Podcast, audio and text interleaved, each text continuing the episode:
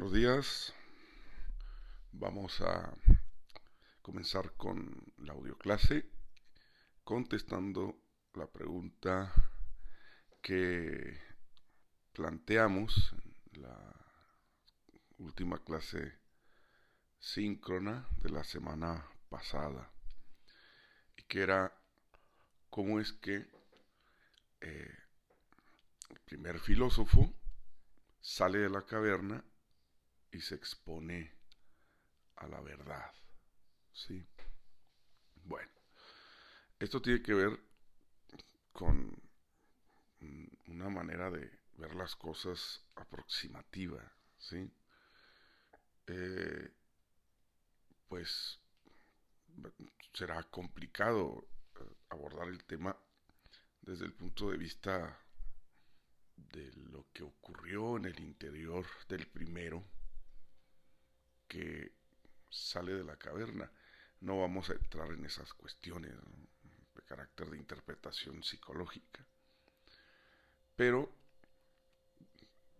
sí hablaremos de lo que es posible constatar, incluso hasta por mero sentido común, y que es lo siguiente, para poder salir de la caverna, que está en penumbras, eh, son el significado de este símbolo de la oscuridad de la caverna, la ignorancia. El primer filósofo que se convirtió en sabio al exponerse a la luz de la verdad, necesariamente tuvo que romper con sus creencias. Entonces, imagínense que em, uno, el primero, eh, está encadenado. Ya hemos dicho que las cadenas significan aquí creencias. Y que son creencias que le dan un sentido de pertenencia a la comunidad. La palabra comunidad tiene en ella otra palabra que es común. Por lo tanto, solo podemos eh, hacer comunidad con aquellos con los cuales tenemos algo en común. Mm. La palabra común también está en comunicación, que es lo mismo. No podríamos comunicarnos con aquellos que no tenemos eh, en común el lenguaje.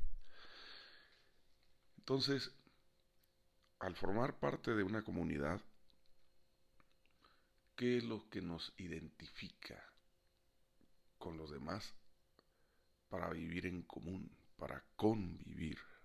Pues muchas cosas, muchas, muchas. Eh, una serie de, de costumbres, de tradiciones, de hábitos, unas maneras de vestir, mm, unas, formas concretas de, de creer, las creencias entran también en esto de forma que identifico al otro como mi prójimo.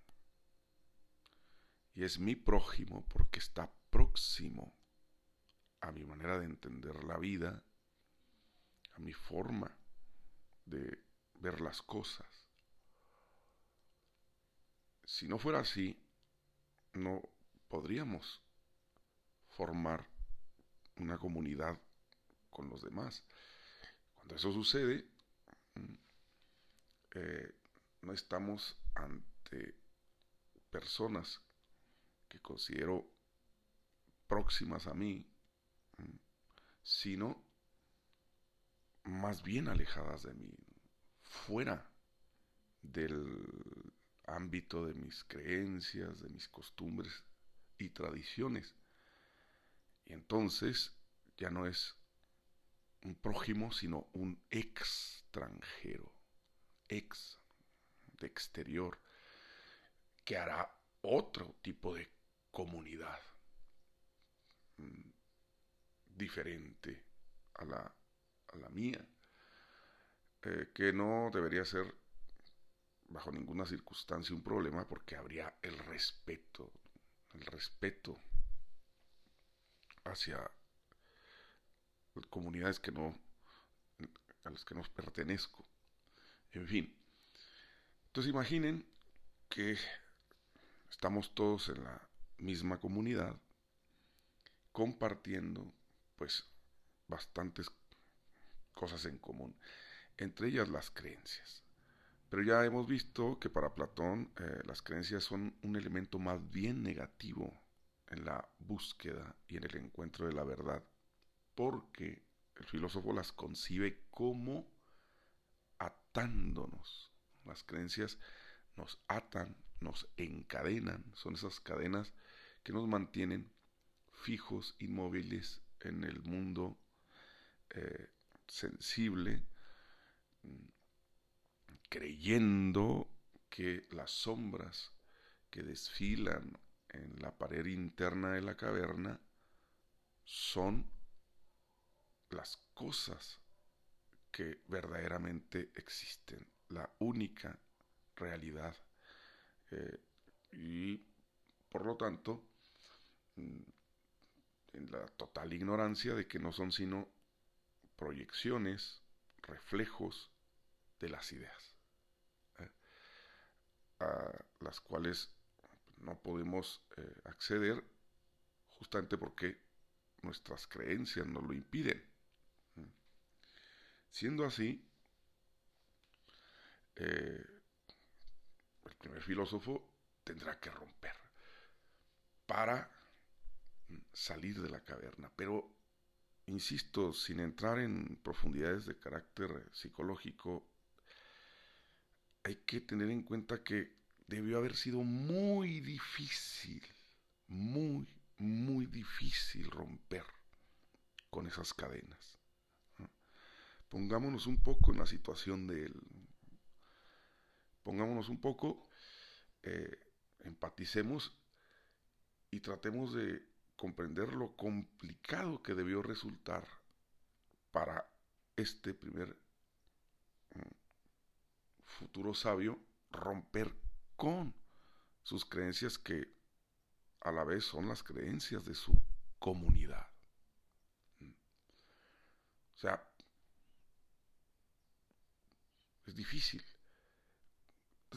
Estas personas han estado encadenadas siempre en la metáfora, obviamente, hablando en términos metafóricos, que no es otra cosa sino afirmar que, que desde que nacemos nos inculcan creencias que para nosotros, y en esa medida, son absolutamente normales. No hay nada más normal que creer en lo que, por habérmelo inculcado muy pequeño, siempre he creído. Mm. Además, está el otro valor de las creencias, que ya señalábamos, que, es que nos eh, identifica con, las con los demás. Son creencias que compartimos con la comunidad. Eh, son cadenas que nos encadenan a todos por igual. Entonces, ¿por qué habría de romper con unas creencias que forman parte de mi identidad personal y colectiva? Entonces, no es fácil. Y sin embargo, hubo uno que tuvo que romper con esas creencias. ¿Por qué no hay una respuesta concreta? ¿Por qué de pronto una persona dejaría de creer en lo que cree? Pero el caso es que lo hace. Lo hace y no es eh, una situación la que las personas deseemos estar. Porque lo que se avecina cuando se deja de creer en algo en lo que se creía muy profundamente es una crisis, una crisis existencial. Cuando hablo entonces de creencias, no hablo de opiniones, hay una diferencia enorme entre las creencias y las opiniones. Eh, las creencias son profundas, están muy arraigadas en nuestro ser. Las opiniones pueden variar, deben variar, tiene e-, ese carácter que ya identificaba Parménides, lo recuerdan, eh, de que cambian, mudamos de opinión, muchas veces de un día para otro, pero eso no puede, no debe de ocurrir con las creencias. Porque a diferencia de las opiniones, que son más bien superficiales y exteriores, las creencias, insisto, están muy, muy eh, arraigadas eh, en lo profundo de nuestro ser. Yo, para que se entienda lo difícil que debe de ser cambiar una creencia y lo relativamente sencillo que es cambiar una opinión, yo compararía a las creencias con los, los fundamentos de una casa, las bases de una casa, y las opiniones pues con la, no sé, pintura de, los, de las paredes, por ejemplo. Si tú quisieras cambiar eh, la, el, color, el color de las paredes por otro, bueno, claro, lleva un trabajo, pero pues es fácil poner manos a la obra. Es decir, claro, la casa cambiará, pero cambiará superficialmente. A eso me refiero. Tendrá otro aspecto, pero eh, en esencia sigue siendo la misma casa. Pero yo te pregunto, ¿qué ocurriría si, en vez de eh, cambiar eh, al color de las paredes de la casa, lo que deseo cambiar es, son los cimientos de la casa? ¿Mm? ¿Qué le va a pasar a la vivienda, a la casa, al edificio si, si lo que deseo cambiar es eh, el cimiento? Pues la destrucción. La destrucción. O sea, no se puede cambiar los cimientos de, una, de un edificio sin destruirlo. ¿Ah? Bueno, los cimientos mm, son eh, a la casa lo que las creencias a las personas, de la misma manera que la pintura de, las paredes son a, la casa lo que las opiniones a las personas. ahí está diferencia tremenda entre cambiar una opinión y cambiar una creencia. Imagínate, cambiar una opinión, bueno, pues es sencillo. Mm, puede suceder que de pronto determinado color de ropa ya no te guste. No pasa nada. En esencia sigue siendo la misma persona. O ah, que llevabas el cabello con un corte, ahora te atrae otro tipo de corte. Sí, tendrás otro aspecto, claro, superficialmente hablando. Sin embargo, en esencia, sigue siendo la misma persona. Pero ahora considera qué es aquello, identifica algo que cambiándolo implicaría una destrucción parcial de tu personalidad. ¿Mm?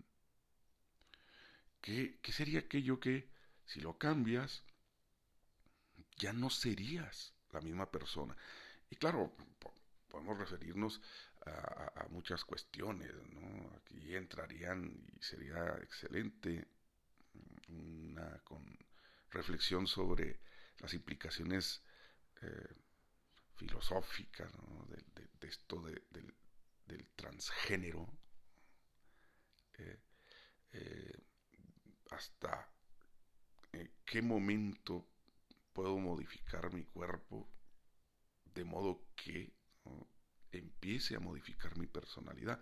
Eso sería un tema, ¿no? pero claro, hablando de lo corporal, también estamos em, tomando en cuenta aquí mm, algún cambio mm, psicológico, religioso, en fin, eh, que fuese lo suficientemente profundo como para que, ya te digo, esto suponga una parcial destrucción de tu personalidad. Cuando eso ocurre, estás en, un periodo de crisis existencial. Mm. Que, eso es lo que le va a pasar al primer filósofo cuando rompa con sus creencias. Mm. Va a enfrentar una serie de problemas. Esos problemas constituyen todos una severa crisis existencial. Entonces, como comprenderás, no, es, no debió haber sido fácil. Estoy ya sobre los 15 minutos. Habíamos dicho que íbamos a limitar un poco más para no cargar demasiada la, el audioclase, sobre todo con Platón, que ya lo han constatado. Hombre, si lo comparan ustedes con Tales, caray, eh, es lógico, Platón viene dos siglos y, poco más después de Tales, ¿no? Su densidad, su profundidad, pues desde luego que es más compleja. Vamos a limitarlo y vamos a, retomar este punto para seguir contestando a la pregunta ¿cómo fue ese viaje de ascenso de la penumbra de la caverna hacia el mundo exterior de, la luminosa verdad, eh, parando acá, ¿no? Parando en, el momento en que el filósofo rompe con sus cadenas y enfrenta básicamente dos situaciones que seguiré explicando. está, está, quedarse sin comunidad y esta otra cuestión de mm, tener una experiencia nada agradable de ser diferente. Entonces, estas dos cuestiones, la pérdida de la comunidad y descubrir que se es distinto. Procesos por los que cualquiera que busca la verdad, de pronto tarde o temprano tendrá que enfrentar. Pero de momento quedaremos aquí y luego seguiremos eh, viendo todos estos aspectos de, ascenso de la ignorancia a la sabiduría a través de eh, el mito de la caverna. Eso es todo.